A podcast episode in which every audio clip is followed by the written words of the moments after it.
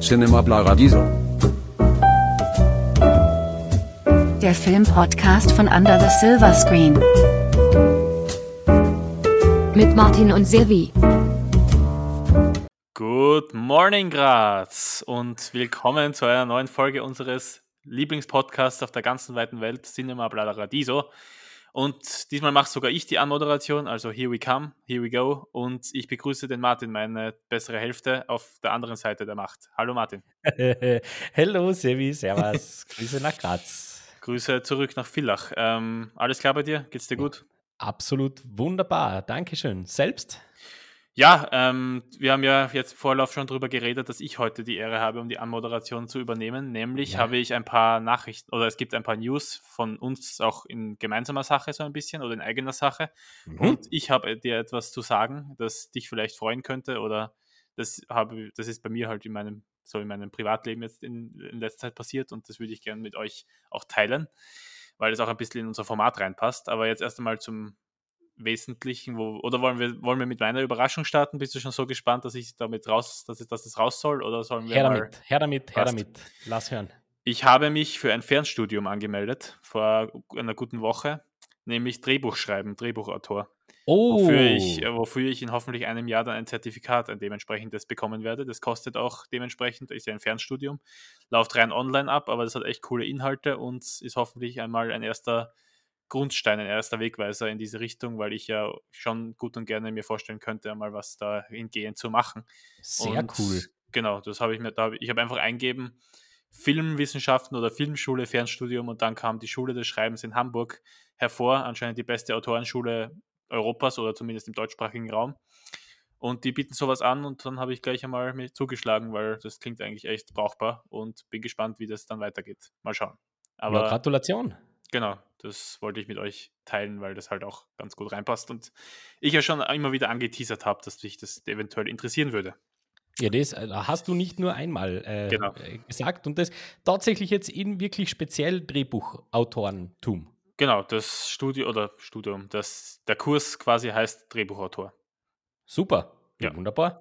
Ich Das habe doch gut. nämlich, ich hab nämlich heute ähm, ein bisschen in Gang gesetzt, wieder dieses, dieses Interesse hat ja die Apartment von Billy Wilder, über das wir vor zwei Aufnahmen, glaube ich, geredet haben. Da, da habe ich ihn gesehen gehabt. Und heute habe ich mir tatsächlich Some Like It Hot, also manche mögen es heiß, mir angeschaut. Ja, Also mein Wilder, mein, mein, meine Wilder-Kapazität, die ähm, geht weiter. super. Genau. Sehr gut. Das Wieder freut mich aber tatsächlich. Sehr gut geschriebener Film auf jeden Fall. Aber dazu können wir, kann ich ja später noch was sagen. Mhm. Und ähm, genau, was wir uns gedacht haben, ich bin ja, das haben wir ja schon in der letzten Episode, glaube ich, kurz erwähnt, wenn ich mich nicht irre. Ja. Ich bin nächste, oder na, die Woche sogar schon, wow, in drei Tagen geht's schon los, bin ich erneut in Zürich, wie schon letztes Jahr bei meiner geliebten Schwester. Und dort werde ich wieder, mir wieder ein paar Filme ähm, vornehmen vom Zürich Film Festival, weil da sind einige Awards-Contender wieder, Awards-Contender wieder dabei. Nicht so viele, wie ich mir gewünscht hätte, aber es passt schon. Ich will ja auch ein bisschen Zeit mit meiner Schwester verbringen. So ist es dann ja auch nicht. Und ich habe mir da jetzt erstmal vier Filme vorgenommen und ähm, wir haben uns gedacht, dass ich dazu so Kurzreviews vor Ort aufnehmen werde und wir die auf unserem YouTube-Kanal veröffentlichen könnten. So quasi straight out of the theater. Ja? Genau. So Ja. spontane First Reactions. Das kommt immer ganz gut, weil ähm, so richtige genaue Analysen, da muss man dann meistens ein bisschen drüber nachdenken, aber das Ja. finde ich ganz, ganz super, weil da sind wir dann voll auch mitten im Award Circuit dann mehr oder weniger schon drinnen, Ja, der uns startet. und die Award-Season dauert ja nur noch ein halbes Jahr. Also es wird langsam Zeit. Ja, eh. da müssen wir eh noch ganz kurz äh, dann über etwas noch ganz kurz sprechen. Wir könnten aber trotzdem schon mal anteasern, zumindest so vielleicht ein, zwei ähm, Reviews, die uns da erwarten werden, Sevi, weil du hast ja dein Festivalprogramm schon Ja. rausgesucht und Genau. festgelegt. Erzähl Ja. mal, ähm, was willst du uns schon anteasern? Was wirst du sehen? Ganz sicher. Also es sind nur vier Filme, also ich Mhm. kann auch gern schon alle nennen, weil es sind eben nicht so viele wie letztes Jahr, da habe ich ja teilweise drei am Tag gesehen. Mhm. So viele wollte ich, dieses, wollte ich dieses Jahr nicht machen, da wären schon noch einige interessante dabei gewesen, aber ich habe mich jetzt mal auf vier festgelegt. Das wären zum einen Triangle of Sadness, das ist der Cannes-Gewinner, glaube ich, von Ja. diesem Jahr. Ruben Östlund. Genau, Ruben Östlund, der immer sehr für ein sehr, ja, es ist einfach sehr skandinavisches Kino. Ich glaube, darauf können Mhm. wir uns einigen. Ein schwedischer Film. Und der soll sehr abgedreht sein und darauf freue ich mich schon enorm. Der startet, glaube ich, auch in nicht allzu langer Zeit in unseren Kinos, wenn mich nicht alles täuscht. Ich glaube, ja. genau. Ähm, vielleicht sogar nächste oder übernächste Woche, weiß ich jetzt gerade nicht genau. Dann werde ich mir anschauen ähm, Bones in the All mit Mhm. Timothy Chalamet. Der wird später in, in dieser Aufnahme auch noch eine größere Rolle spielen. Und ähm, genau, da geht es um Kannibalismus. Viel mehr möchte ich auch nicht sagen. Und er ist von Luca, hilf mir mit dem Nachnamen, Guadagnino. Guadagnino, der Call Me By Your Name Regisseur und Suspiria, der immer wieder für sehr abgedrehte und irre Stoffe ähm, bekannt ist. Und dann schaue ich mir am zweiten Tag The Sun, also das ist quasi die Fortsetzung oder nicht die Fortsetzung, aber der zweite Teil der Trilogie von Florian Seller, der mit The Father ja für Furore gesorgt hat, war ja auch ein Film, den wir sehr geliebt haben, vor Ja. zwei Jahren, mit Anthony Hopkins. Und bei The Sun geht es halt um einen, ich glaube, depressiven Sohn und darum, wie der Vater, gespielt von Hugh Jackman, damit ähm, zu umgehen lernt oder wie er sich da hineinversetzen kann. Und dann zu guter Letzt steht noch an, und mit dem Namen tue ich mir ja gerade leider schwer ad hoc, deswegen versuche ich versuche es einfach mal. The Banshees of I I Irish. Nein, es ist ein irischer Film auf jeden Fall. Ich glaube, es spielen ausschließlich, es, es spielen ausschließlich, irische Darsteller mit. Es ist eine schwarze Komödie mit Colin Farrell und Brandon Gleeson in den Hauptrollen, die nach, ähm, wie heißt der Film geheißen? Der, wo sie das letzte Mal ein Duo waren. Auch von Martin McDonough. Ähm, war der, die haben doch, Der die zwei haben doch in, in, in äh, Bruges auch zusammen gemacht, gell? Genau, Brücke sehen und sterben. Ja. Genau. Genau. Ähm, ja, eben, Martin McDonough ist dann natürlich der interessante Name dahinter. Oh ja. Und Ähm, soll ja angeblich auch vielleicht für Colin Farrell die erste Oscar-Nominierung einbringen. Darüber wird Ich- gerade spekuliert. Ja, ich wünsche dir eine Vorstellung mit Untertitel, denn sonst wird es Ja. so leicht werden. Ja, Ähm, äh, ja. es Da- ist schon Next Level. Ja? Davor habe ich eher ein bisschen Angst, ja. Aber auf den freue ich mich am meisten. Ich, der hat ja enorm, Super. der, der hat ja grandiose Kritiken. Ja. Und ich vertraue Kritiken dann oft gerne mal und ich glaube mit dem, und Martin McDonough generell, der ist ja auch ein Garant für schöne Drehbücher und das ist bei mir dann meistens schon die halbe Miete. Wir sind, du hast es eh schon gesagt, das Zürich Film Festival ist eines von ein paar jetzt an, also neben Venedig und äh, Toronto, die jetzt so die, die Award-Season ein bisschen starten. Nicht, dass jetzt Zürich das Oberwichtigste wäre, Mhm. aber der Vollständigkeit halber, es kehrt schon auch dazu, gerade im zentraleuropäischen Raum äh, kann man da schon ein bisschen nachhelfen. Und mittlerweile kennt man so die ein oder anderen Big Players, auch wenn noch ein paar fehlen. Denn ein paar hat noch keiner gesehen. Das Mhm. braucht noch. Äh, allerdings, Toronto hat seinen Publikumspreis verliehen, das hast du sicher mitbekommen. Natürlich, ja. The Fablemans Ja. von Steven Spielberg hat den großen Preis abgeräumt. Ganz wichtig, da zu sagen als Ergänzung, nur ganz schnell, das ist ein Publikumspreis. Toronto hat keine Jury. Das ist ein reiner Audience Award. Mhm. Und das finde ich dann doch an dieser Stelle ein bisschen beeindruckend, muss ich sagen. Denn ähm, Steven Spielberg einen Publikumspreis zu überreichen, das ist gerade bei der Konkurrenz, die da dabei war. Durchaus nicht zu verachten. Der dürfte echt nicht schlecht sein. Auf Wobei, ich wirklich. ich persönlich finde ja den zweitplatzierten Film da noch ein bisschen erstaunlicher. Weil ich glaube, bei The Fable, Fablemans geht es viel um Nostalgie und darum, wie vor allem Ja. Steven Spielberg ähm, seine Liebe zu Filmen entdeckt hat Aha. und damit quasi aufgewachsen ist. Zweiter wurde in dieser, in dieser Publikums, in diesem Publikumsvoting nämlich Women Talking. Und das Ah, soll ein eher kält, also Distanz, viele meinen, es ist ein eher, also der Film hat enorme, enorm gute Kritiken, Aha. aber viele meinen, es ist ein, eher distanzierterer, kälterer Film, das so ein bisschen einem Kammerspiel gleichen soll. Und dann ist es, das ist dann doch nochmal ein bisschen verwunderlicher, dass der Ist es, ja. Zweiter wird in sowas. Genau. Also generell eine sehr spannende Geschichte. Der äh, Platz 2 auf der IMDb Top 250 ist nur mit einem Darstellerpreis nach Hause gegangen. Der war aber sehr erwartet, glaube ich. Brandon Fraser. Ja. Ähm, für The Whale. Mhm. Das dürfte wieder das Okay sein von Performance super, aber der Film wird relativ so mehr Ja, aufgenommen. Aronofsky, halt- Aronofsky halt. Er kriegt ein bisschen Backlash. Ja. So zwischendurch. Genauso wie übrigens Blond. Den reißen es Mm, oh voll. erwisch. Weil das hat ja eigentlich gut begonnen. Die ersten Reaktionen waren gar nicht so Ja. schlecht und dann Ja. plötzlich, jetzt kommt plötzlich irgendwie der Einbruch in den Kritiken. Ich bin wahnsinnig gespannt drauf. Ja. Muss ich trotzdem, trotzdem sagen, weil äh, sehr viele Kritikpunkte habe ich genau so erwartet bei dem Film. Muss ich Mhm. wirklich sagen. Absolut. Also NC-17 von dem Regisseur, ja, Mhm. was, was erwartest du dir? und also, ein Drei-Stunden-Schinken. so. Und ohne, ohne äh, biografische Genauigkeit. Also, da, Ja. muss man jetzt. So. Aber Und- über den Film werden wir sicher noch sprechen. Äh, Sebi, Ja, du hast zwei Klassiker gesehen. Nein, Also- ich wollte noch eine Sache sagen. Weißt Ah du, ja, welcher Film gerade ähm, noch zerrissen wird? Na? Amsterdam. Oh, ist das Ja. so? Mhm. Also ich habe bis jetzt keine einzige, ich glaube, der hat gestern oder vorgestern Premiere gefeiert und ich habe noch keine einzige positive Kritik gelesen. Ui, das wundert mich dann doch, denn das war ein ganz, ganz großer für mich heuer noch. Mhm. Mhm.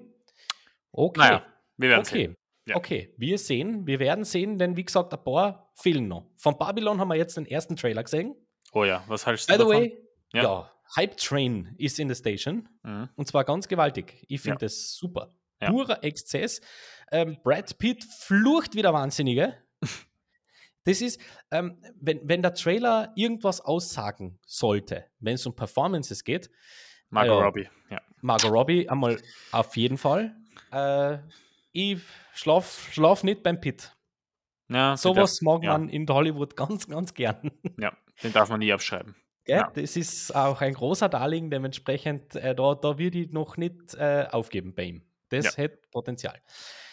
So, genug von den Oscars und Awards. ähm, deine zwei Klassiker, die du gesehen hast, weil du holst ja immer wieder mal so ein bisschen nach oder auf oder wieder. Ähm, da stehen zwar große Filme da. Mit wem startest denn? Ähm, ja, wie vorher gesagt, manche mögen es heiß, habe ich tatsächlich heute, also kurz vor unserer Aufnahme gesehen. Ähm, Ja. ja, toller, ich glaube, da, das wundert keiner, dass ich den grandios fand. ja, ja. Äh, ja, und auch ein, also die Apartment hat mir ein bisschen besser gefallen, aber die Some Like It Hot ist auf jeden Fall ein bisschen unterhaltsamer und witziger vor allem. Jack Lemmon, absolut grandios. So, aber jetzt zu den zwei Filmen, die ich eigentlich ansprechen wollte und will, nämlich zum einen die fabelhafte Welt der Amelie. Ein Film, den irgendwie, der wird oft als Klassiker oder fremdsprachiger, also aus amerikanischer Sicht jetzt, als, als fremdsprachiger Klassiker abgestempelt, aber mir kommt vor, den haben gar nicht so viele Leute, Menschen gesehen. Den kennen nicht so viele. Dididing, dididing. Genau. Ja, ähm, Den Soundtrack kennen viele, aber den Film ein, selber nicht. ein großer, ähm, so, der aber tatsächlich nicht so, äh, abgesehen von seinem, von seinem Soundtrack und den paar Clips, den man je, jeder kennt, ist das jetzt nicht so die zugänglichste Geschichte. Aber, aber ich bin gespannt, wie du ihn findest. Also, ja.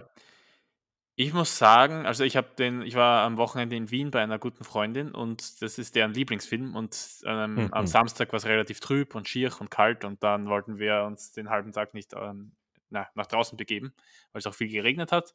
Und da haben wir uns gedacht, ja, schauen wir uns doch den Film an. Und ich muss sagen, ich bin jetzt nicht ganz so begeistert wie sie, aber, weil du, wie, gesagt, ist an vielen Stellen einfach nicht so, so zugänglich. Auch wenn ich sagen muss, für mich persönlich war die Amelie, also die Hauptcharakter, der Hauptcharakter dieses Films, ein absolutes Spirit Animal. Also für mich war es total relatable, weil ich bin ziemlich ähnlich in der, in der Hinsicht, also was so zwischenmenschliche Beziehungen und, also ich habe genug und viele und gute Freunde, aber ich bin oft einmal, ähm, vor allem wenn es so um auf was einlassen und aus seiner Komfortzone heraus, herausschreiten, wenn es darum geht, bin ich g- gerne mal ein bisschen introvertierter. Und das ist Mhm. die, also die Amelie ist ja, ja, vielleicht der introvertierteste Filmcharakter aller Zeiten. Und Wird so sein, ja. da konnte ich wirklich, also da, da konnte ich sie absolut gut verstehen, aber die Handlung ist halt wirklich nicht von dieser Welt. Das ist halt an keiner Realität irgendwie, das kommt an keine Realität nah. Es ist halt ein Märchen. Ich finde die fabelhafte Welt der Amelie, wie es der Name schon ein bisschen impliziert, ist, finde ich, ein, ja, es ist, hat mich ein bisschen an Forrest Gump erinnert, wenn, auch wenn Forrest Gump natürlich eine ganz andere Geschichte erzählt, aber Mhm. Forrest Gump ist effektiv ja auch ein Märchen. Und das ist für Das- mich der Film auch. Kommt schon ins gleiche Genre zumindest mal zusammen. Ja, das, das stimmt. Vor allem, wie er, gut. genau, vor allem wie er geschnitten ist und was die Übergänge betrifft und auch erzählerisch ist es schon sehr wie so eine Fabel aufgebaut einfach. Und Stimmt. das hat mich oftmals ein bisschen gestört. Der hat schon ein paar Hänger, aber findet vor allem auch ein sehr schönes und rundes Ende und ähm, nimmt sich nie zu viel vor, finde ich. Ich finde, der Regisseur hat das immer sehr gut verpackt bekommen in diese zwei Stunden Lauflänge. Auf jeden Fall ein Film, den ich nochmal anschauen würde, ja. Ja. Definitiv. Ja, das ist einer, der tatsächlich beim Rewatch immer besser wird. Glaube ich auch. Magst du Mhm. den? Ich mag ihn mittlerweile sehr gern, allerdings bräuchte ich auch drei Anläufe dafür. Mhm. Mhm. Ja. Beim ersten Mal war ich so ein bisschen, hm, wo kommt denn das jetzt her? Das ist lieb, aber lieb halt. Aber mit der Zeit ist der, ist der gewachsen bei mir. Ich mag Mhm. den mittlerweile sehr, sehr gern. Ja. Und Sehr der gut. zweite, und da war ich sehr verwundert über dein Rating. Ja. oh je. Oh, na, erzähl. Alles fein. I'm sorry, klar, Gladiator ist mir an vielen Stellen einfach zu inaccurate. Da muss ich ihm leider Ja, wirklich ja. das ankreiden, was viele machen. Fein. Sehr viel Pathos, ganz viel Pathos oft. Fein. Auch wenn ich sagen muss, dafür, dass er zweieinhalb Stunden lang ist, vergeht er enorm schnell. Ja, das ist wirklich. Ja. Das stimmt. Das fällt mir jedes Mal auf, wenn ich den Film anschaue und das kommt regelmäßig vor. Ähm, dass ich mir denke, also so, so äh, flott inszeniert, super Ja. geschnitten und, und eben, der ist pathetisch. Ich kann jeden einzelnen Kritikpunkt verstehen, wenn, wenn einer sagt, bah, der ist um Stockwerke zu kitschig. Mhm. Yes. Ja. ist wirklich so. Aber äh, freaking Gladiator. Einfach. Er hat mir jetzt nicht, ich habe ihm vier Sterne gegeben, also so, also ich weiß nicht, du hast dir, glaube ich, die Höchstwertung erwartet. Aber na, das, na, das wäre, ich weiß nicht, ob ich das raushauen wird. Ich glaube nicht. eben, warum warst du dann verwundert? Ich vier, Sterne, vier Sterne, das finde ich legitim. Das die einzig schon. richtige Wertung für diesen Film. Denn, denn so schnell ist kein Mensch von, weiß ich nicht, wo er ist, in Af von Afrika, kommt kein Mensch von Afrika nach Rom. I'm sorry, aber Ja, das nein, geht das einfach ist nicht. natürlich, natürlich. Äh, ja, aber Russell Crowe absolut genial und der Film hat natürlich, ich meine, diese Szenen, für die der Film vor allem legendär und bekannt ist, Are You Not, are you not Entertained oder wenn der ähm, böse Kommunus draufkommt, dass Maximus noch lebt in, im Ja. Kolosseum, Ja. die habe ich natürlich schon gekannt vorher und das, ähm, da, da habe ich jeweils Gänsehaut bekommen. Ja, Also, das ist einfach ein Wahnsinn. Das Genau. ist schon. Ähm, auch einer dieser Filme, wo ich mich sehr, sehr ärgere, dass ich damals zu jung war fürs Kino. ja, Das würde ich wahnsinnig gern noch einmal gern auf der großen Leinwand sehen. Ich glaube, da Genau. gehört er nämlich hin. Ja, was ist mit dir? Was hast du, was, was hast Ähm, du so gesehen? Du, im Moment filmisch eher relativ wenig. Ähm, Mhm. Ich wollte eigentlich seit drei Tagen mittlerweile äh, schiebe ich meinen Kinobesuch hin und her. Ähm, ich wollte mir eigentlich gern A Ticket to Paradise anschauen. Ja, Habe aber jetzt mittlerweile geschaut, äh, beschlossen, wenn es mal ganz leicht ausgeht, mache ich das noch. Ansonsten warte ich da. mhm. Einfach bis der im Heimkino ist, denn ich glaube, das wird nicht so lange dauern. Mhm. Ähm, abgesehen davon ist im Moment tatsächlich ein bisschen, ein bisschen Loch. Gell? Mhm. So ein bisschen generell. Ähm, ich habe äh, ein, zwei Filme gesehen, die am Sundance Higher ähm, Premiere gefeiert haben. Zwei ganz genauer gesagt, über die ich noch nicht so viel sagen möchte, weil die bei uns noch kein Startdatum haben. Mhm. Das war Breaking und Emily the Criminal. Und beide sind großartig. Ja. Wirklich super Filme. Ähm, die jeweils mit super Besetzungen daherkommen und Dinge machen, die ich sehr, sehr gern mag, weil das teilweise Arten des Filmemachens und Arten des Drehbuchs sind, wie ich sie einfach nicht mehr so oft zu sehen bekomme. Und das finde ich ganz, ganz toll. Ähm, Breaking übrigens mit einer ganz, ganz tollen Performance von John Boyega, die ich ihm so nicht zugetraut habe. Glaub mir, der Typ, der, äh, der Typ kann nicht nur Star Wars. Der, ich meine, das, Boah, kon das konnte da er nicht wirklich, so. ich- Aber ich muss wirklich sagen, das ist, also in, in, in anderen Jahren hätte sowas gereicht für eine Globe-Nominierung? Mhm. Aber das, äh, ist, das ist wirklich beeindruckend. Und ähm, Audrey Plaza spielt in Emily the Criminal die Hauptrolle. Mhm. Und da werde ich äh, in den nächsten Monaten ganz, ganz fest, ähm, ganz, ganz fest dafür plädieren, dass man die nicht vergisst. Mhm. Das ist eine tolle Performance. Ansonsten, es ist wirklich im Moment ein bisschen wenig. Ich habe gestern wieder das erste Mal ein paar Monk-Episoden angeschaut. Hm, Eine meiner cool. großen Lieblingsserien von früher. Meine auch übrigens. Ja, Hab ich auch und habe jetzt wieder mal reingeschaut und, und äh, habe das lang nicht mehr angeschaut. Mhm. Gell? Habe, habe lang nicht mehr hineingelugt und war sehr verblüfft, wie teilweise fürchterlich das Schauspiel da drin ist. das ist ganz interessant. Aber es macht noch immer Spaß. Das ist noch immer unterhaltsam. Außer Tony, Tony Shalhoub ist Ja, nicht der, ist der, immer der grandios. ist ein Hammer. Der ist ein Hammer. Er hat ja nicht umsonst so viel Preise gekriegt für die Rolle. Ja. Ähm, das macht noch immer wahnsinnig, wahnsinnig Spaß und ähm, die werden auch irgendwie nicht fad. Auch wenn Mhm. ich schon meistens weiß, was passiert. Aber es ist wurscht. Ja, So. Tony Shalhoub hat ja irgendwie drei Emmys bekommen für die Rolle, für die beste, für den besten glaube, Komödien, ja. Komödiendarsteller und Monk Ja. ist, ah, sorry, aber Monk ist keine Komödie. Ähm, Das war für mich nie. Na, äh, Ich habe mal von Monk so ein, also wegen einer Folge, die ich mal gesehen habe, weil wir haben die erste, erste Staffel auf DVD daheim und die Ja. haben meine Schwester und ich immer mal rauf, rauf und runter geschaut. Und irgendwann habe ich mal, da, da, ich kann mich erinnern, da waren wir umgezogen gewesen. Das war, glaube ich, am vierten Tag danach oder so. Und ich habe dann ein Jahr bei meiner Schwester im Zimmer schlafen müssen wegen einem Mörder bei Monk. Und wegen Oh. einer Szene, die, ich, die, die da zu sehen war. Und weißt sorry, du diese so, Szene noch? boah, es war so fa- fast, fast so Ninja, Ninja-mäßig. Da ist Oh. so ein Einbrecher, halt ähm, ganz in schwarz gekleidet, mit Maske. Genau. Aber ja, ich weiß, also ich habe nicht mehr, Gott sei Dank, Gott sei Dank habe ich nicht mehr so die ganz klare Erinnerung daran, weil dann müsste mir gleich einmal wieder den, Rück, den Schauder runterlaufen. Aber na, also Monkeys finde ich keine Komödie, das ist ein bisschen lächerlich. Aber gut, das ja, ist ein anderes Thema. Na, aber macht trotzdem immer, macht trotzdem immer gut Spaß und äh, äh, hilft über so manches filmische Ja, Herbstloch. Aber drüber. man muss ja auch sagen, jetzt kommt, starten, starten nächste Woche ja zwei oder zumindest ein Hochkaräter mit Don't Worry Darling und ja, ja. der wird, Ja. schon, der wird schon ein bisschen was ein, einspielen, glaube ich schon. ja, also zumindest die Styles Army wird da schon ins Kino laufen, oder? Ja, gehe ich davon aus. Und auch die Denke Pure, schon. die Pure Army gibt es ja mittlerweile auch schon. Der König der Überleitungen, Sevi. Ja, ich weiß. Ich bin, das ist schon ein Wahnsinn, gell? Ja, erzähl mal. Du hast Ja. hier einen, ein super Thema ausgesucht für unsere, für unsere Episode heute. So ein bisschen spezial. Ähm, auf das ich sehr gespannt bin, weil ähm, darüber möchte ich dann doch, habe ich mir gedacht, das, das ist echt ein cooles Thema. Wir haben ja vor kurzer Zeit schon einmal über Movie Stars gesprochen. Stimmt. Und über, über Leute, die ähm, Kino verkörpern und Kinotickets durch Namen verkaufen.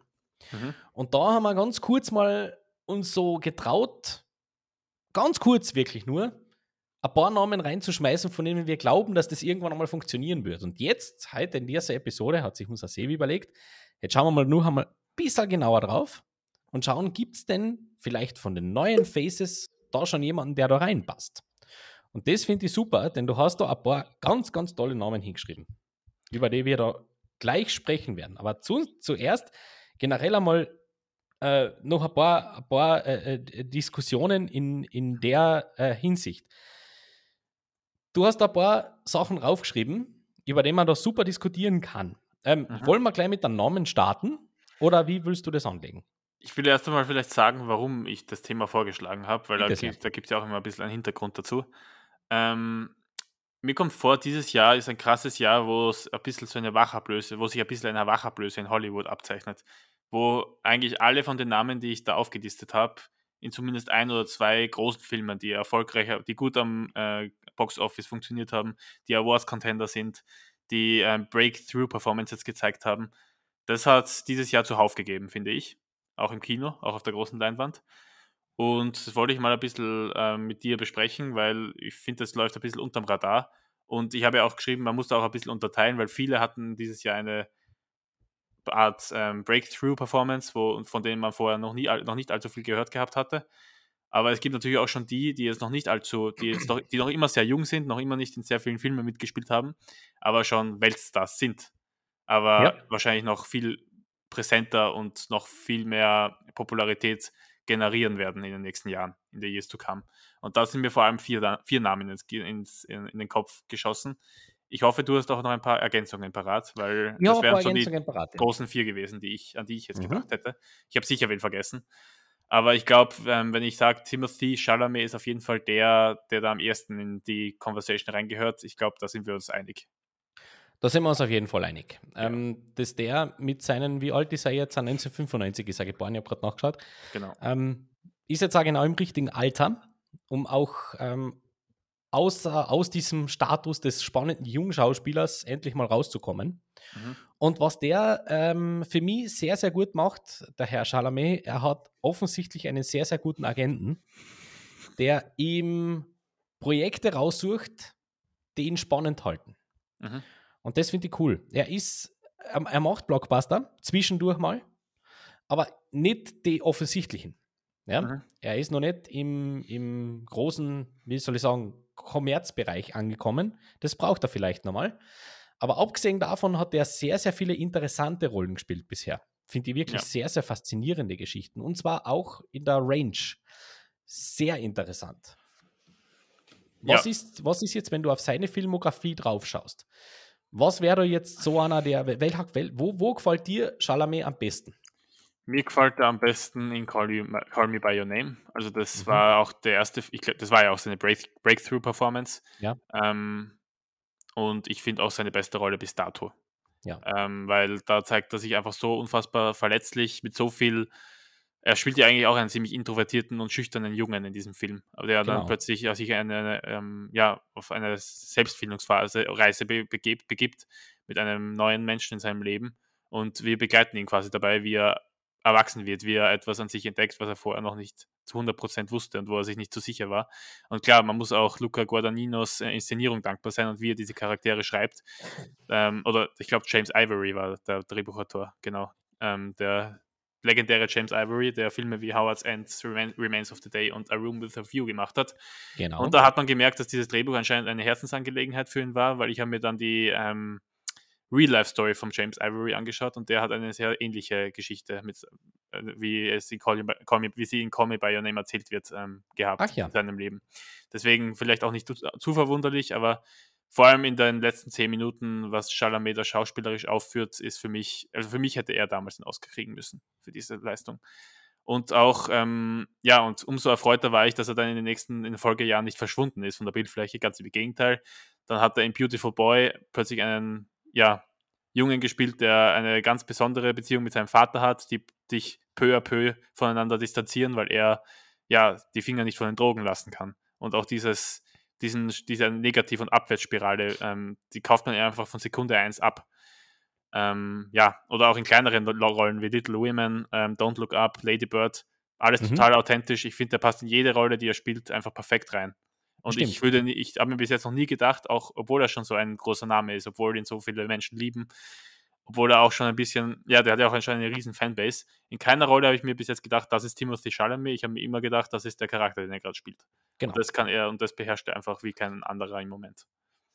Äh, volle Zustimmung. Ähm, für mich war tatsächlich äh, der 2019er The King mhm. dann äh, der, der Moment, wo ich mir gedacht habe, okay, da haben wir jetzt einen, da haben wir einen, einen zukünftigen da haben wir ihn wirklich vor uns. Das mhm. ist jemand, der, der ähm, kein Problem haben wird, auch die ganz großen Dinge mal anzugreifen irgendwann.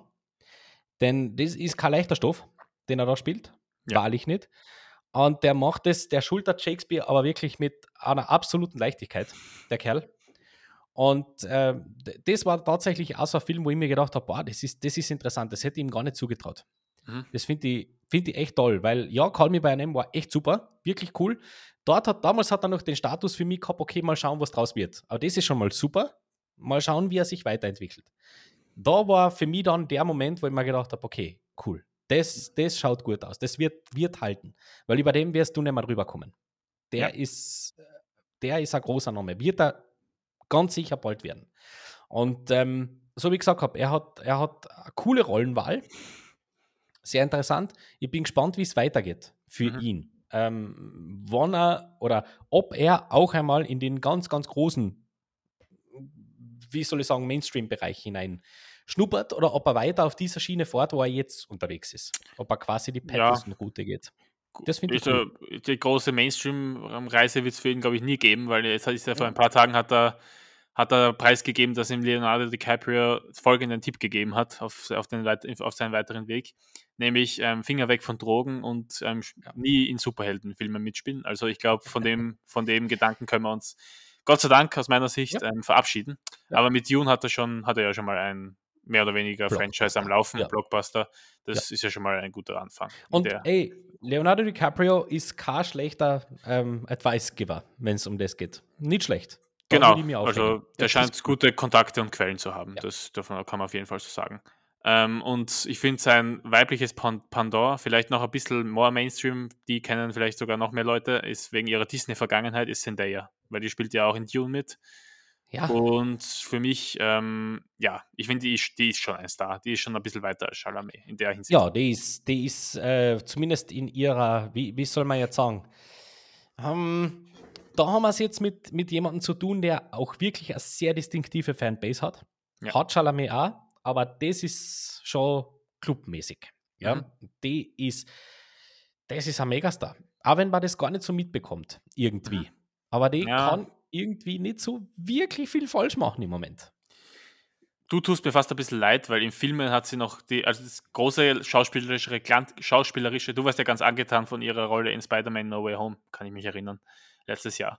Äh, ähm, äh, ich finde ich find ihr MJ wirklich lieb, ja. Genau. Und ich finde es fast ein bisschen schade, oder du, du, tust mir leid, dass du ihre eigentliche Glanzleistung, die ist nämlich im Serienbereich ähm, Euphoria, laufen in Euphoria. Ja. Das ist eine Teenie-Serie, aber eigentlich, eigentlich nicht, weil es geht eigentlich hauptsächlich um Drogen, Sex und Nacktheit. Ja. Ziemlich krasse Serie und da ist sie wirklich, da ist sie wirklich absolut brillant, hat, zwar- hat Ja. dafür schon zwei Emmys erhalten. Ja. Und ähm, wie groß der Aufschrei auf Social Media und den Aufrufzahlen auf YouTube war äh, und wie viele Leute sich diese, diese Clips anschauen von Zendaya, wie sie den Emmy gewinnt oder wie sie von Keenan Thompson, dem SNL-Moderator, ge ähm, gecallt wird, dass sie mit 26 schon zu alt für Leonardo Dica- DiCaprio ist. Das geht halt, sowas geht halt, sowas geht halt viral. Und ähm, ja, glaub, schau, schau, schau, schau dir mal ein paar Folgen von Euphoria an, da wirst du gleich merken, das ist ähm, eine ganz Ja. andere Liga als das, was sie in Filmen bis jetzt zeigen konnte. Weil da hat sie noch nicht, hat sie, finde ich, noch nicht die groß, so Na. die große Time to Shine gehabt. Das stimmt. Äh, der kommt noch. einzige halbwegs schauspielerische interessante Geschichte war Malcolm and Marie und der Genau. ist komplett untergegangen. Ähm, alles andere war, naja, Greatest Showman war eine Nebenrolle. Ähm, Dune war eine kleine Nebenrolle, das wird aber ein Part 2 sicher ganz anders ausschauen. Mhm. Ähm, die die finde ich wahnsinnig spannend. Der Ja. stehen alle Türen offen, die sie durchschreiten will. Da bin ich mir vollkommen sicher. Und ähm, es kommt nicht von ungefähr, dass für jedes spannende Projekt, das irgendwo angekündigt wird, ich mir mittlerweile Zendaya irgendwo drin wünsche. Mhm. Ja? Ja, die passt irgendwie auch überall, überall Ich rein. habe damals gehört, wie, wie äh, Batman so rauskommen ist und der ist so Mhm. erfolgreich, da wird wohl Teil 2 kommen. Das war die erste Geschichte, die mir eingefallen ist. Das war tatsächlich legit. Das erste, was mir eingefallen ist, bitte cast als Poison Ivy. Aber sofort. Mhm. Ich möchte es gern sehen, bitte. Ja. Und das spricht dafür, denn äh, wer gibt nicht viele Schauspielerinnen, vor allem, wo mir sofort einfällt, hey, die. Ja. Und zwar für alles. Ja. Das ist sehr selten. und Das finde ich cool. Ja, und Zendaya scheu, scheut ja auch große Franchises und Blockbuster nicht. Also nicht. Dune, Du- wir haben Dune, das Marvel, Marvel Cinematic Universe und wer weiß, was da noch kommt. Die hat ja noch alle Zeit der Welt.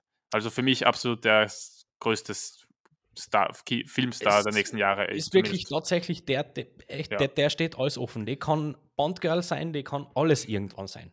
Alles, Genau. alles. Und ihre bessere Hälfte könnte vielleicht auch, Auch. irgendwann James Bond sein. Wer weiß, vielleicht ist er schon ein bisschen zu alt dafür oder zu bekannt, vielleicht auch. Ah, das wird eher das Problem sein, glaube ich. Ja, ähm, nämlich Tom Holland. Ja. Und ja, ich glaube, für den gilt Ähnliches wie für, wie für Zendaya. Absolut. Umso, umso skurriler, dass sie zusammen sind. Das finde ich sehr interessant übrigens, denn äh, wir haben uns ja mal unterhalten, wo äh, du auch gesagt hast, sehr prominent, schauspielerisch ist das nicht so immer ganz, ganz, ganz, ganz große erste Na, Kategorie. Ich bin nicht der größte Tom Holland-Fan. Ja, Beim besten Willen nicht. Na. aber was der hat, gell? Der hat cool. Und Charisma. Cool. Der hat Charisma, der was, der kann mit Medien. Und zwar ganz gewaltig. Genau. Und Das jetzt macht er ja Pause, angeblich, vom Schauspielern. Für ein paar Jahre zumindest. Ja, schauen wir mal.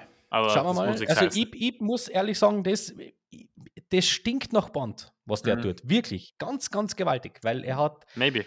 er hat öffentlich sehr deutlich gemacht, dass er das sehr gerne machen würde. Mhm. Also der hat sich wirklich angetragen dafür. Und jetzt auch seine Pausenankündigung und ein paar Jahre und so. Und die haben ja auch gesagt, na, vor vier Jahren passiert da gar nichts mehr und so. Das wird irgendwie alles irgendwie hinkommen. Dementsprechend, ich glaube, auf das spechtelt ein bisschen. Ja, ich weiß halt nicht, ob der nicht vielleicht, ich weiß nicht, ob so ein Körperbau funktioniert, um Bond zu verkörpern. Ich bin mittlerweile, sage ich da ganz ehrlich, was, was solche Dinge angeht, so wahnsinnig vorsichtig, weil ich habe damals den Shitstorm mit Craig mitgekriegt. Und Mhm. ich habe so schnell Kreide gefressen damals. Das war unverständlich, unglaublich. Nach der ersten Szene war ich, war in einem vollen Kinosaal und alle rund um mir, huh. Ja. Das, wow, wo kommt denn das jetzt her? Und deswegen, ab, macht's, macht's einfach. Macht's, macht's, was wollt. Ja. Das passt schon. Dich hat Tom Holland, glaube ich, in Uncharted endgültig erwischt, gell? Ähm, das ist sehr komisch, weil über den Film haben wir ja geredet. Ich, ich sehe halt Uncharted nicht als Spieleverfilmung, sondern Mhm. als alternative Möglichkeit, das filmisch umzusetzen das soll. Es funktioniert das. Ja. Das ist nicht so schlecht. Na, aber es ist, der, der hat, der kann schon was. Der hat, der hat in, in The Devil All the Time abgeliefert, voll abgeliefert, wirklich. Mhm. Den finde ich fantastisch in dem Film. Ähm, und hat da tatsächlich, der, der, der, das ist einer der, den man, glaube ich, generell so ein bisschen unterschätzt, wenn es um, die, um den Global Appeal geht. Der hat ein Gesicht, das kennt man mittlerweile. Und ja, du, Uncharted war, nicht, war glaube ich, nicht wegen ähm, Mark Ach. Wahlberg der Erfolg, der er im Endeffekt nicht. war. Also, nicht. Nein. man kann Tom Holland sich langsam aber sicher wirklich vorsichtig als Movie-Star bezeichnen. Ja. Zumindest als Ja. Kommender. Aus geht's, sie Haus. Ja. Das geht sich aus. Ähm, es, es sollen ja noch drei weitere Spider-Man-Filme mit ihm kommen. Das, dürft man auch nicht aus, das darf man auch nicht außer Acht lassen. Mir jetzt persönlich fehlt halt noch das schauspielerische Glanzstück, das Zendaya zum Beispiel mit Euphoria hat oder Chalamet Ja. schon zuhauf. ja, Mir persönlich fehlt das noch. Aber das wird schon, wird schon es- noch kommen. er- ist er hat das. Potenzial mehr, auf jeden Fall, ja. Ähm, du hast noch einen, einen Namen da, einen Namen da, wo das schauspielerische Glanzlicht mehr als einmal schon da war. Also, Ja, ich glaube, wissen wir, was läuft. Genau, die dritte im Bunde, die in Dune Ja. vertreten ist. Das ist auch sehr kurios eigentlich. Also auf dem Film freue ich mich wie Schnitzel. Gell? Das Genau. ist unglaublich. Äh, Das größte schauspielerische Talent der jetzigen Generation in einem Film. Wie cool. Und ein weiterer Name, den ich dann nach für, bei den Geheimtipps für die Zukunft noch ähm, erwähnt habe, der kommt auch Ja. in Dune, Dune 2 vor. Das ist eigentlich, ja, jetzt fällt mir gerade jetzt erst auf. Ähm, na, auf jeden Fall, Florence Pugh ist sicher die beste Schauspielerin von den vier Namen. Ja. Will ich mal, ich meine, Chalamet auch nicht schlecht, aber Pugh ist, finde ich, momentan in einer anderen Liga unterwegs. Ja. Angeblich auch in äh, Don't Worry, Darling, das ist äh, der, jetzt eben dem, demnächst startet. Mhm. Und ja, da kommt ja noch eine Menge auf uns zu mit ihr. Die hat jetzt so einiges vor in den Ja. nächsten Mo Jahren. Ja. Ja, die hat äh, 2019 so ihr ganz, ganz großes Jahr gehabt. Ja. Mit äh, Fighting with My Family, Midsommar und Little Women. Boah, ja, Drei absolute Slam Dunks schauspielerisch. genau. Äh, hast du Fighting with My Family gesehen mittlerweile? Leider nicht, ne. Mhm. Aber du bist ja sehr begeistert von dem und Sie von ist ihrer super. Performance. Die Ja. ist so super in dem Film, wirklich, wirklich Ja. grandios. Ich gehe immer back and forth. Was Mhm. ist jetzt das Bessere in dem Jahr? Ich, ich komme da noch nicht raus. Ob es jetzt tatsächlich Fighting with My Family oder Midsommar ist, ich weiß es nicht. Ich, das wechselt wirklich. wirklich. Ich habe mich in Little Women ja ein bisschen, ein bisschen in sie verliebt, Ja, da bin das ich ganz ehrlich. ähm, aber ich glaube, in die Amy kann man sich nur verlieben. Ja, Ja, ähm, Aber Das ja, ist wirklich süß da. Wirklich, wirklich, wirklich. total. Obwohl sie eine Zwölfjährige spielt zum, am, zum, äh, am Anfang. Aber Ja, das aber ist halt ein das- bisschen komisch. Aber gut. Das stimmt. Aber sie ist, äh, man, ich verstehe das wirklich. Aber eh mit Sommer ist, ist, äh, man weiß schon, was die kann. Ähm, ich bin sehr gespannt auf Don't Worry, Darling. Mhm. Der Film, Ja, da Ja, soll sie halt das einzig Sehenswerte, das einzig Sehenswerte sein. ja, ich bin Laut- damit. Laut 100% der bisherigen Kritiken. Aber. Und das genau. ist auch eine, übrigens, äh, wenn man, ich weiß, wir sind beide jetzt nicht so in dem Game drinnen, aber MCU, Ja. sie ist eine der, der Faces, auf die setzt man. ja, die- und die hat mit ihren Kurzauf oder mit ihren Auftritten in Black Widow und in Hawkeye in der Serie hat die ja schon von sich sprechen lassen. Und Ja, da war sie auch eine, einer der Standouts. Und ja, also sie kann auch anscheinend ähm, Franchise und Blockbuster. Das ist Ja. auch auffällig, alle vier Namen, mit, bei Chalamet vielleicht mit Abstrichen, sind schon in großen Franchises zu sehen gewesen. Also scheint doch die Zukunft zu sein, vielleicht, mitunter. Keine Ahnung. Ja, auf jeden Fall. Auf jeden Fall. Ähm, ich habe mir jetzt noch Hast- ein paar, ein paar Namen aufgeschrieben, Ja. wo ich mir gedacht habe, die könnte man noch ganz schnell nennen. Ähm, Mhm. Nummer eins, die hat nur einen Film in ihrer Filmografie, kriegt aber in zwei Jahren einen großen Stint für Mhm. Disney. Ähm, in einer Rolle, in der ich sie nicht brauche, aber ich bin gespannt, was sie daraus macht, nämlich Rachel, Rachel Segler. Ja, aber die, ist, die zählt für mich eher als Geheimtipp für die Zukunft. Die Was- wird irgendwann, deswegen Geheimtipp, die, die Okay. muss mir das noch sagen, gell? aber Ja. mal schauen, die soll ja das Schneewittchen spielen. Ja, Ja. Und, Da muss Hunger, ich sie nicht, sage ich da ganz ehrlich, da muss ich sie nicht haben. Aber ich bin gespannt, was sie daraus macht. und in der Hunger Games Serie. In der Hunger, Ja, Hunger genau. Games Die, Serie. die, Genau. Äh, genau, die kriegt sie. Und äh, in Shazam 2 spielt sie eine, Ah. eine, eine große Rolle. Ja? Okay. Also die, die kommt jetzt auch schon in die Franchises rein.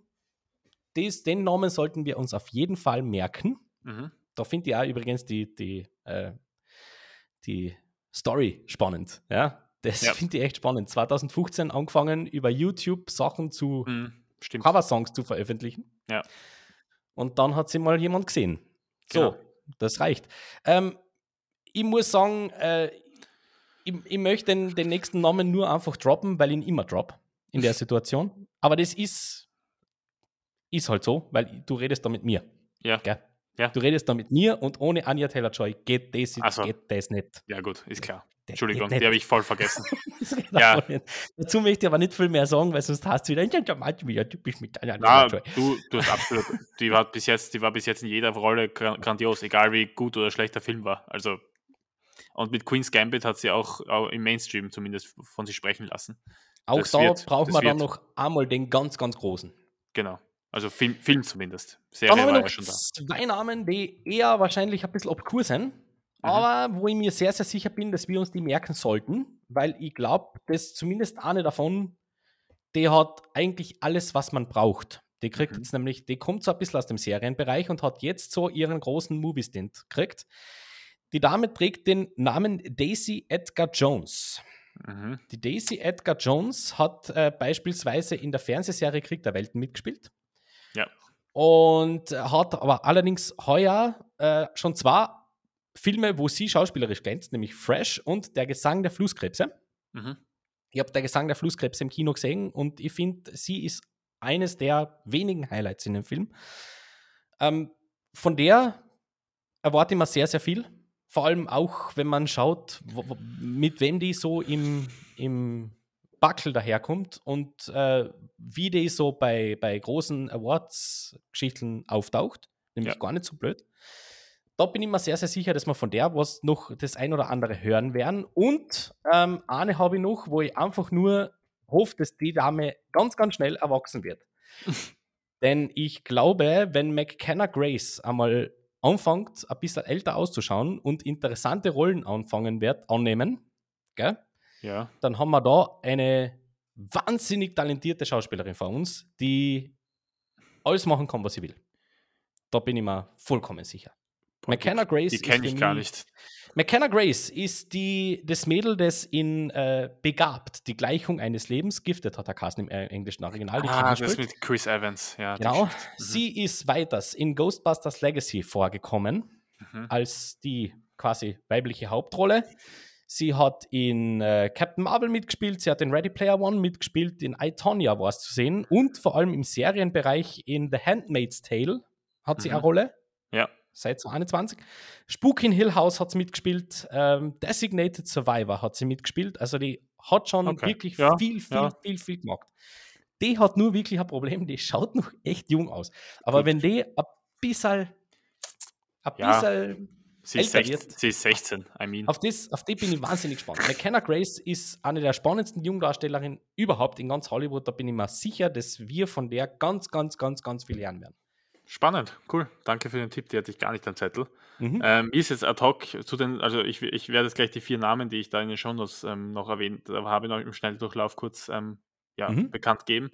Aber mir ist jetzt ad hoc noch eine eingefallen, die hat jetzt nämlich in, die kommt auch eher aus dem Serienbereich, aber hat jetzt ähm, mit einem TV-Movie auf HBO Max und vor allem in einem Horrorfilm, den du, glaube ich, ganz okay fandest und von dem jetzt das Prequel in Amerika in die Kinos kam und bei TIFF Premiere Oh ja. gefeiert hat. Oh ja. Ähm, ich meine nicht Maya Goth, oh sondern na, echt? ähm, wie heißt die? Jenna Ortega. Äh, Oh, die Frau Ortega. Genau. Beide Mhm. eigentlich. Also da kann man gleich die in Doppelpack nehmen. Die sind, glaube ich, also exzellente Horror-Darstellerinnen sind, sie- Darstellerinnen sind sie sowieso. Vor allem die Frau Goth, die wird jetzt auch für ihre Performance in Pe- Pearl wirklich über den grünen Klee gelobt. Aha. Ähm, aber die Jenna Ortega, die ist mir schon, also ich habe äh, als in meinen, das war vor fünf Jahren oder so, da ist die Serie You auf Netflix, da geht es um so einen Stalker. Die ist Ja. ziemlich, die ist ziemlich Aha. soapy und ziemlich billig und eigentlich, ja, nicht sonderlich gut. Aber sie ist unfassbar unterhaltsam und lustig eigentlich, obwohl sie eine Thriller-Serie ist. Und da ist sie mir in Staffel 2 als eine der wenigen darstellerischen Glanzleistungen aufgefallen. Und ähm, sie soll ja angeblich auch im TV-Film, wie heißt der? The Fallout, wo sie mit ähm, Maddie Siegler, die auch in West Side Story mitgespielt hat, da geht es so um so einen Schu um so ein School-Shooting. Und das soll auch eine Okay. ganz grandiose Performance sein. Also so ein Tipp vielleicht, dass wir uns den mal anschauen. Ähm, und ich glaube, die könnte wirklich auf, da können wir uns auch auf einiges freuen, was die Dame betrifft. Sehr Ja. gut. Jenna Ortega hätte ich nicht am Zettel gehabt, Mia Goth schon. Ja. Denn die hat mich in Ex umgehauen, die Frau. Wirklich. Ich habe den überhaupt nicht am, am Zettel gehabt. Ja. Und das ist so eine, die siehst einmal, die vergisst du nie mehr. Aber die ist schon recht, also die ist schon älter tatsächlich. Ja, eben. Die war, Die hat nämlich schon viel gemacht. die war mit Shia LaBeouf verheiratet. A Cure for Wellness mitgespielt. Ja, In Emma mitgespielt. ja. Ja. Da übrigens auch ganz, ganz toll. Aber da habe ich sie nicht so wahrgenommen an sich. Aber in Ex, wow. Cool. Ja. Ich bin so gespannt auf Pearl. Der kriegt so fantastische Kritiken. Ich bin wirklich, wirklich hyped. Ja, die hat echt schon einiges erlebt. War, also mit Shia LaBeouf zweimal verheiratet zu sein. Stelle ich mir auch nicht so einfach vor. Nicht schlecht. Ähm, ja, genau. Und jetzt wollte ich noch schnell die vier Namen nennen, die vor allem dieses Jahr, finde ich, ähm, für Aufsehen ähm, bis jetzt gesorgt haben und es auch noch werden, weil da Mhm. sind auch schon coole äh, neue Projekte mit denen angekündigt. Das ist so eine, einen Barry Keegan oder Coogan oder whatever. Ja, Das ist, ähm, der spielt jetzt auch in dem ähm, Benches of bla bla bla Genau, mit. Also auch, in, genau. Auch in Ire anscheinend. Dort soll er ein ziemlicher Scene-Stealer sein. Und der ist ja unser neuer Joker. Er ist Ja. mir zwar in Eternals unfassbar auf die Nerven gegangen, aber als Joker, ich glaube von dem, also der, ich meine, der Junge taugt mir. Ich mag, ich, ich finde Ja. den unfassbar sympathisch und Ja. ich glaube, so die kurze Szene, die wir von ihm zu sehen bekommen haben als Joker, das hat schon ganz viel, vielversprechend ausgesehen. ja. Ähm, mir ist erst einmal aufgefallen, der Herr in The Killing of a Sacred Deer, wie wahrscheinlich so Ah, ja. Ja. Mhm. Stimmt. Oh, was für eine Rolle. was für eine diabolische Rolle. Sensationell. Hast du den gesehen? Na, leider nie, aber stimmt, da, das ist so eine Durchbruchsrolle ein bisschen gewesen. Oh, ja, den, das ist was für die, Sevi. Oh, das ist ein Film für die. Absolut. perfekt. Na dann muss, ich, gleich- Absolut. da, muss ich gleich mal ran. Jorgos Lantimos in absoluter Topform. Bist du narrisch. Wow, der hat mich umgehört damals. The Killing of a Sacred Deer. Okay, nächster Name. Ähm, das ist für mich Austin Butler, weil der Oh ist ja. vor allem in meiner Jugend, der hat in meiner Jugend eigentlich eine ganz große Rolle gespielt, weil der war ja in vielen Disney- und Nickelodeon-Produktionen zu sehen. Es Und das eine war halt- Generation, genau. ja, ja. Mhm. Das war halt meine Kindheit. ja. Und ähm, umso schöner war es jetzt, ihn in einer Rolle wie in, ihn als Elvis Presley so brillieren zu sehen. Das ist bis jetzt meine Lieblingsperformance des bisherigen Jahres. Ich glaube, bei dir auch vorne dabei. ja, ja Ähm, wird, wird sich schon ausgehen für eine, ja. für Oscar-Nominierung. Ne? Genau, das kommt auch noch dazu. Und der ist ja auch für Dune 2 jetzt schon angekündigt. Also da können wir uns auch auf einiges freuen. Bitte. Ähm, Taylor Russell, die jetzt zusammen mit Chalamet in Bones and All mitspielt, in dem, ähm, die hat in Waves die kleine Schwester von dem Mörder gespielt. Ah ja. Ja. Ah ja. Die hat da auch schon gezeigt, dass da viel in, Ah, dass ja. die viel mit sich bringt und Mhm. Eine enorme emotionale Bank Bandbreite vor allem. Ja. Also die hat, Fantastischer Film, fantastische Performance. genau. Und in Bones and All soll sie angeblich auch Chalamet ein bisschen noch einmal überstrahlen und über und die Show, die, die Show stehlen. Aber Mhm. ja, ich sehe den Film nächste Woche, da kann ich mehr sagen. Und ähm, einer, der, der ist mir ein bisschen spontan eingefallen, aber Glenn Pow- Powell, Powell. Der ist zwar schon 30, aber der hat vor ein paar Jahren einmal in einem Netflix, ich glaube, der ist 30, der hat vor ein paar Jahren in einem ziemlich, in einer Netflix-Romcom mit Zoe Dutch mitgespielt. Ähm, ich glaube, da ging es so irgendwie um zwei Leute, die in einer Firma arbeiten, ihre jeweiligen Chefs hassen und die dann miteinander verkuppeln wollen. Ich glaube, da spielt sogar Michelle Yeoh einen der Chefs. Okay. Ähm, genau, und ähm, dann verlieben sie sich natürlich miteinander, also ja, alles nach der Regel, alles nach der Formel. Aber Glenn Powell hat mich in, ich fand den in Top Gun so unfassbar charismatisch und lustig. Ja. Und von dem will ich, würde ich gerne mehr sehen, weil der hat eine tolle Präsenz. ja. ja. Ähm, volle Unterstützung. Volle Unterstützung. Ich, den den finde ich auch super. Ähm, den, man gerade mit seinem Gestell, gell, wir, wir sind ja auch immer auf diesem Kanal äh, gern auf der Suche nach Fresh Faces für ein gutes Action-Kino. Da Mhm. hätte man, gell? Oh ja, das wäre ja auch für den nächsten Punkt, den ich da äh, markiert habe. Jetzt machen wir das ein bisschen im Schne- Schnelldurchlauf, würde ich sagen. Mhm. Für mich ist Glenn Powell schon so, vielleicht auch Miles Teller, das waren halt die zwei Standouts in Top Gun, sondern so ein bisschen der Nachfolger von Tom Cruise im Action-Kino oder könnte einer von denen sein. Das ist Das schon kann man, das kann man, finde ich, schwer sagen. Aber der hat so unfassbar viel Charisma. Also jedes Mal, wenn der gelacht hat in Top Gun, da ist selbst mir das Herz, da ist selbst mir das Herz zerschmolzen. Unfassbar. Selbst du, der mit dem Film jetzt nicht so die große Freundschaft genau. geschlossen hat, aber Ja. das hat sogar bei dir funktioniert. Ja. Super. Wer Ja, fällt dir da so ein für gewiss für, für das Action-Kino? Muss auch nicht nur das Action-Kino sein, aber jetzt vor allem. Also, wie gesagt, das ist ein Name, Glenn Powell, den siege komplett in dem Genre. Ja. Ähm, der, der sollte da, weil, weil da gibt es, also legitime Nachfolger, ganz ehrlich, wo, wo haben wir die Actionstars mittlerweile? Also, es Ja. gibt ein paar, die, äh, Liam Neeson macht's, macht zu viel, äh, inflationär. Gerard Butler hat irgendwie noch immer das Standing, dass der mit jedem seiner Filme ins Kino kommt. Das verstehe ich nicht so wirklich, aber das Standing hat er noch. Offensichtlich hat er einen guten Agenten Mhm. was ich spannend finde.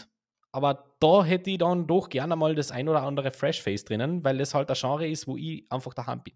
Ich Ja. mag meine guten Oldschool-Actioner und äh, gell, frische Gesichter sind da immer willkommen, sage ich ganz ehrlich. Ähm, ich weiß nicht, bei, bei anderen äh, Stars für Genres fällt dir da so spontan ad hoc was ein? Äh, Daniel Kaluuya für das Sci-Fi-Kino. Mhm. Ja, Der ist zwar Ja. schon, der ist schon Oscar-Gewinner, und, aber ist immer noch sehr jung.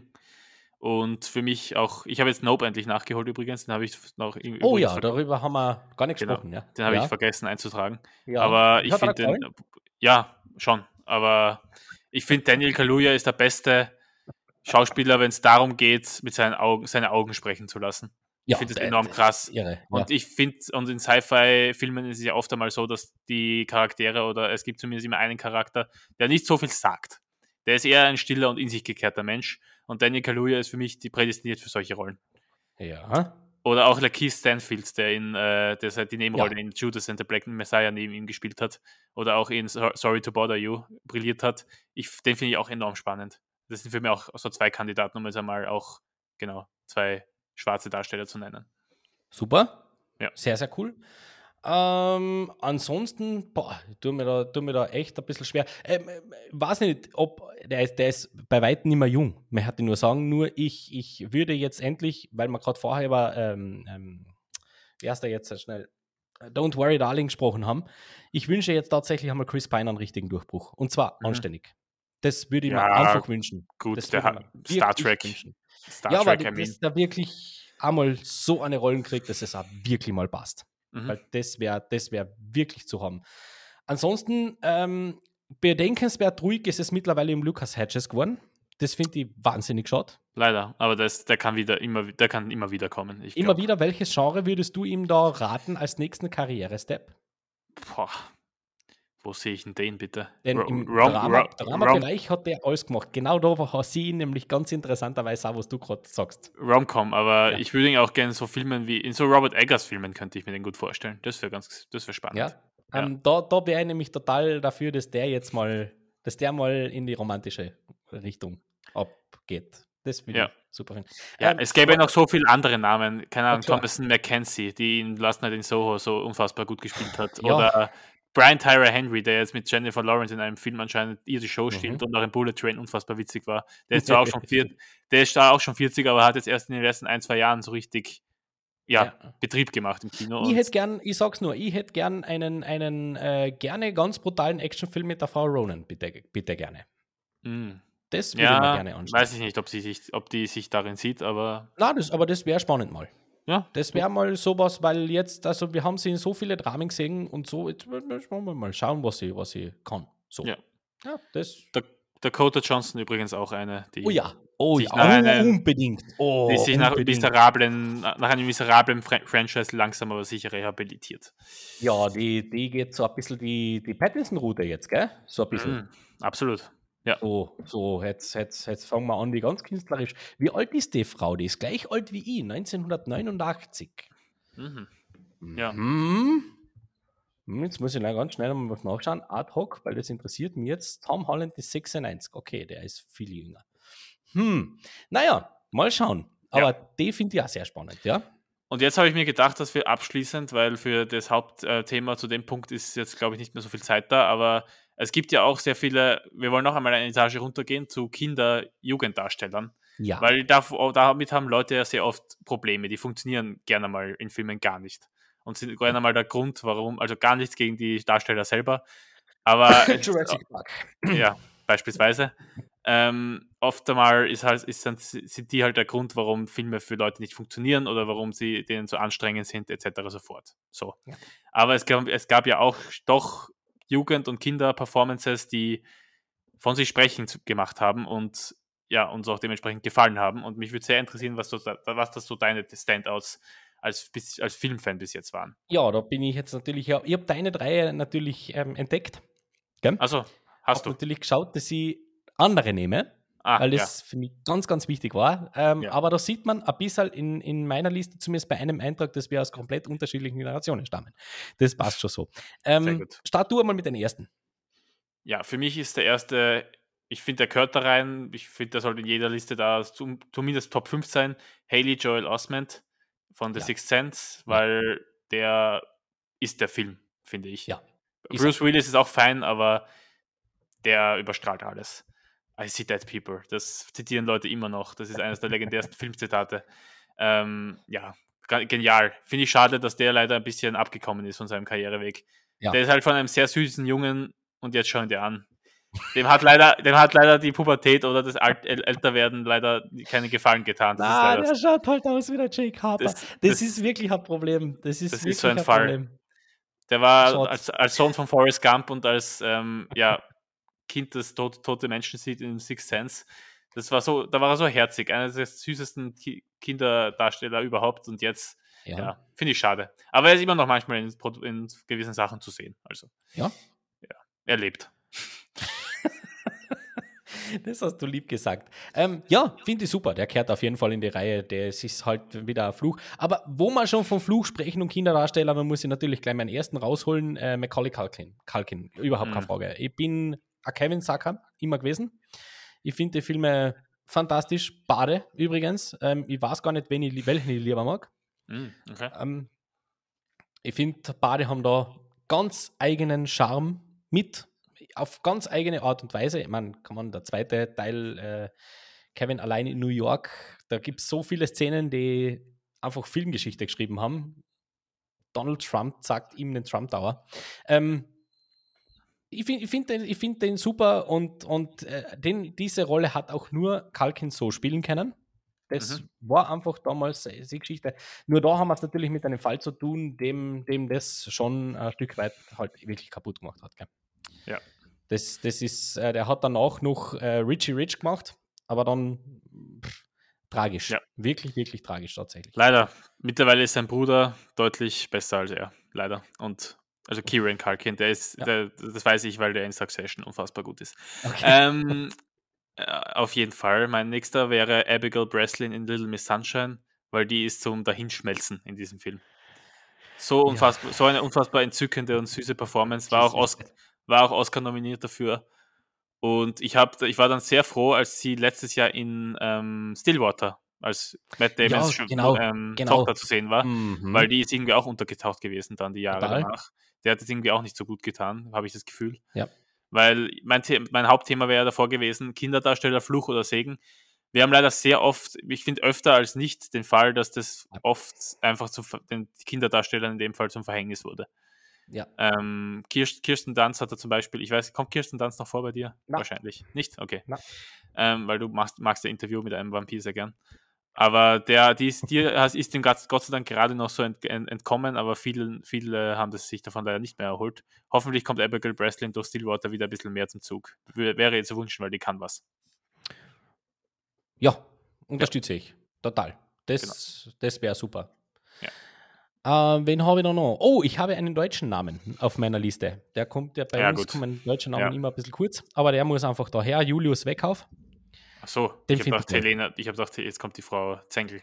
Na, na. Okay. Die hätte da durchaus auch Platz. Ja. Durchaus. Ähm, nur da muss ich ganz ehrlich da äh, mal schauen. Mhm. mal schauen.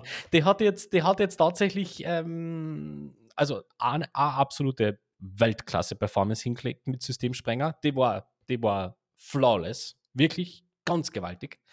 Ähm, dann in Neues aus der Welt war sie Mhm. Highlight für mich persönlich, weil ich das ihr gekauft habe. Ja. Da, aber, aber auch da muss man mal schauen, Ja, wie wie es weitergeht.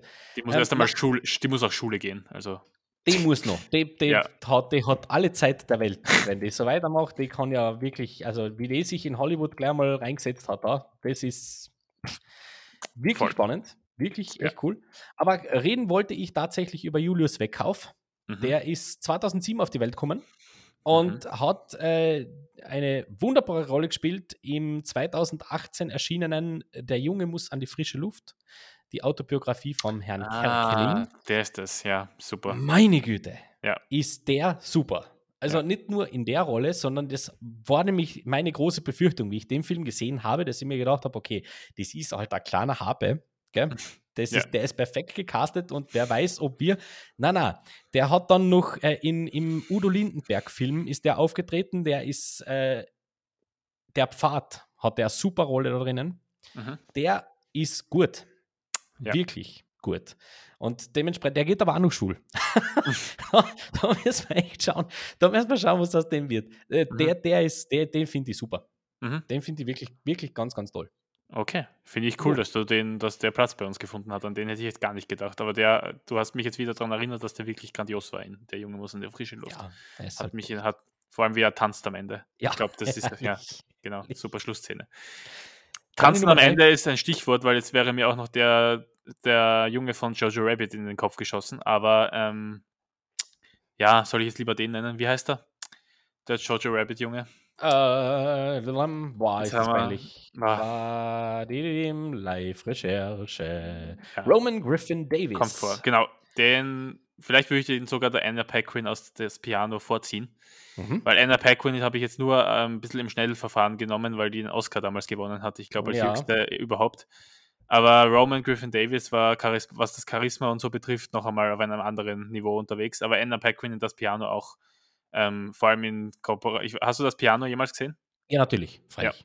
Vor allem ihre Chemie mit Holly Hunter, da glaubt man wirklich, die sind Tochter und äh, Mutter. Ja, das ist echt absolut, ähm, ganz, absolut. ganz toll.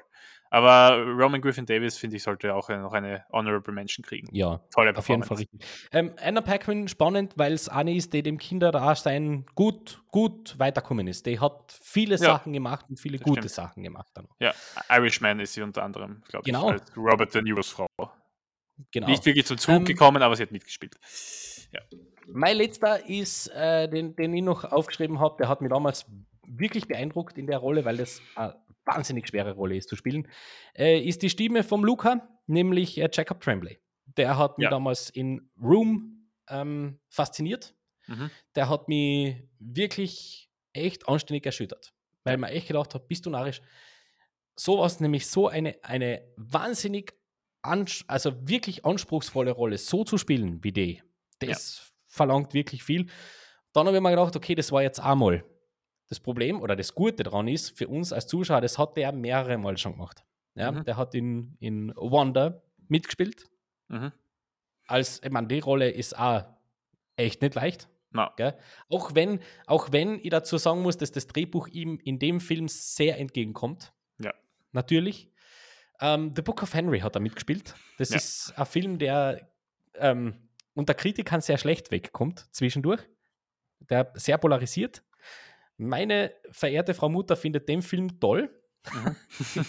ja, ist jeden seins, gell? ähm, aber der ist, der ist, äh, der Herr Tremblay ist super. Bin auch gespannt, wie es bei ihm weitergeht. Muss Mhm. ich jetzt auch sagen. Der ist jetzt, er ist ein 2006er Jahrgang. Also das, wir hören, gell? Tremblay, wer war da noch drinnen? Äh, die McKenna Grace ist ein 26er. Mhm. Der Wegkauf 27er. Da kommt schon was nach, gell? Ja, auch wenn Jacob Tremblay, Room ist ja auch schon ein paar Jahre her, da ja, könnte jetzt gern wieder mal was kommen. Das ist ja schon. das wäre schön. ja, voll. Das wäre schön. Aber ja, der ist auf jeden Fall ein absoluter Kandidat. Hast definitiv recht. So ist es. Cool, Martin, dann war's das, oder? Würde ich sagen. Ich würde sagen, so Passt. ist es. Liebe Leute, danke fürs Zuhören. Es hat wieder mal wirklich viel Spaß gemacht, diesmal wieder über wirklich ein, ein sehr interessantes Thema zu sprechen und uns einmal ein bisschen ähm, in das, in das Producertum hineinzuhauen, ja, Mhm. weil das ist ja genau die tägliche Arbeit, die die jeden Tag machen müssen. Mhm. Wen nehmen wir denn? Wer ist denn cool? Wer ist ein Hass? Wer, wer hat denn Potenzial? Und so weiter. Ja. Das finde ich super. Danke für die Idee, lieber Sevi. Viel Spaß in Zürich. Danke. Ja? Ihr dürft euch auf mein Gesicht auf unserem Kanal freuen. Endlich Bitte, mal. freuen wir uns alle drauf. Ich bin auch schon sehr gespannt über das, was du uns zu sagen hast und zu berichten hast. An der Stelle, liebe Leute, viel Spaß beim Filmeschauen. Bleibt uns gesund, bleibt uns gewogen und wir hören uns in 14 Tagen wieder. Dann, wenn uns der Sevi erzählt, wie es in Zürich war. Bis dahin, alles Liebe, alles Gute, für euch und Baba. Tschüssi.